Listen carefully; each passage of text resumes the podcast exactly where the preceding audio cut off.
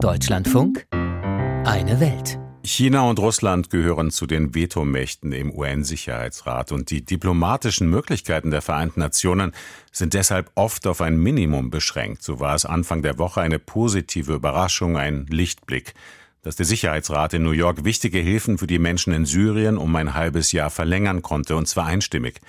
Somit können Hilfsgüter weiterhin über die Türkei nach Syrien gebracht werden. Ein wichtiger Grenzübergang bleibt offen. Das betrifft die Versorgung von mehr als vier Millionen Menschen, die im Nordwesten leben.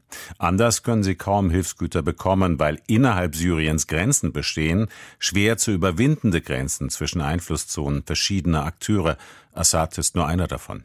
Unser Korrespondent Thilo Spanhel sagt, dass sich diese Situation der staatlichen Zerrissenheit zu stabilisieren scheint die Landesteile sogar weiter auseinanderfallen. Für die Menschen, die dort in Syrien leben, ist es allzu oft gefährlich, Existenzen ohne stabile Grundlage.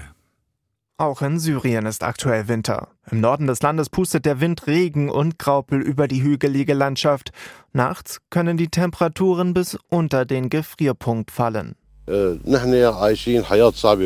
haben ein sehr schwieriges und hartes Leben.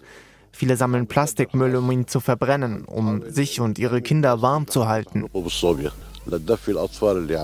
berichtet Abu Wajid der Nachrichtenagentur AFP. In der Region Idlib gibt es besonders viele Flüchtlingscamps. Menschen wie Abu Wajid hausen hier oftmals in kaputten Zelten. Fließend Wasser und Strom gibt es fast nirgendwo. Die Region rund um Idlib ist der kleinste Machtblock in Syrien und durch von der Türkei unterstützte Milizen kontrolliert. Mit sieben Kindern lebt auch Um Najib in einem der Lager nahe der Grenze. Wir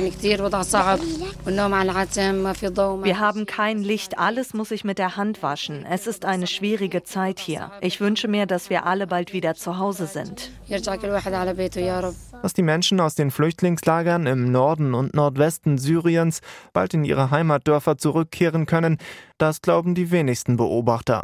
Bente Scheller, Referatsleiterin Nahost bei der Heinrich-Böll-Stiftung. Es gibt allerdings auch keine Angebote des Regimes. Das Regime möchte diese Bürgerinnen und Bürger auch gar nicht zurückhaben. Es erachtet sie, wenn nicht als politisch unzuverlässig, so doch als ökonomische Belastung und deswegen möchte es alles tun, damit sie nie wieder zurückkehren. Größere wirtschaftliche Belastungen kann das Assad-Regime kaum noch stemmen. Fast überall gibt es nur noch wenige Stunden am Tag Strom. Auch fließend Wasser ist keine Selbstverständlichkeit. Ein Grund dafür, warum es im letzten Jahr großflächig zu Cholerafällen kam. In 13 der 14 von Präsident Bashar al-Assad kontrollierten Provinzen wurden Cholerafälle bestätigt. Selbst in der Hauptstadt Damaskus leiden die Menschen. Die wirtschaftliche Situation sei katastrophal, beschreibt Mohammed Khattab, ein Ladenbesitzer in Damaskus. Es sind die hohen Preise, die den Menschen alle Hoffnungen nehmen. Ich sehe jeden Tag, wie sie darunter leiden. Es gibt nichts mehr, das sie glücklich macht. Ein Aufbegehren der Bevölkerung versuche das Regime mit aller Härte zu unterbinden, berichten Menschenrechtsorganisationen. Wer dem Regime widerspricht, dem drohe Folter und Gefängnis.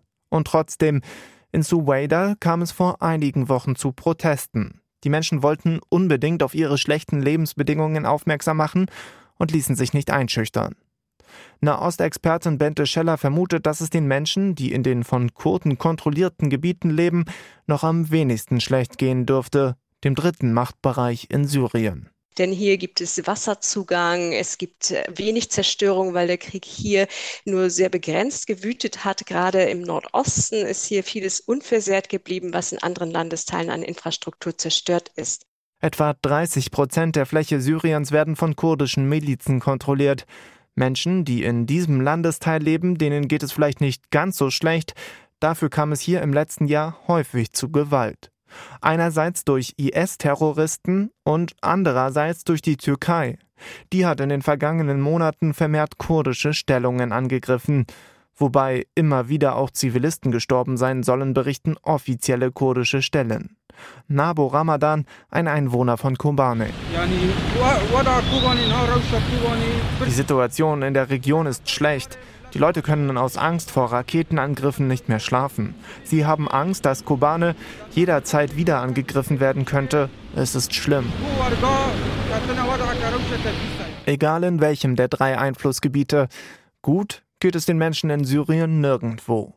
Der Ukraine-Krieg hat die Lage noch einmal verschlimmert. Überall. Grundnahrungsmittel und Benzin sind so teuer wie nie. Aber vor allem ist die Aufmerksamkeit der Weltöffentlichkeit nicht mehr auf Syrien gerichtet. Das bewirkt nicht nur, dass Hilfsorganisationen die finanziellen Mittel fehlen, um den Menschen vor Ort zu helfen, sondern auch, dass praktisch kaum noch Druck von außen auf die Konfliktparteien gemacht wird. Es ist schwer vorzustellen, dass das wieder so zusammenwächst, zumindest nicht in naher Zukunft, denn diese Machtbereiche haben sich konsolidiert. Hier sehen wir sehr wenig Bewegung. Diese Grenzen, die hier im Prinzip gezogen worden sind, informell wie sie sind, haben sich de facto doch verstetigt. Deswegen denke ich, ab absehbarer Zeit werden es genau diese drei Machtbereiche bleiben. In der vergangenen Woche gab es aus der Türkei Anzeichen, dass man seine Syrien-Politik in Zukunft ändern wolle. Der türkische Präsident Erdogan schloss ein Treffen mit seinem Amtskollegen Assad nicht mehr aus. Er könnte mit diesem Schritt lediglich einen Partner im Kampf gegen die Kurden suchen, aber die Annäherung ans Assad-Regime könnte auch zu einer wirklichen, weitreichenden Veränderung in Syrien führen. Bashar al-Assad, ein Diktator, der auf große Teile seines Volkes einfach verzichten will. Das war ein Bericht von Thilo Spanel.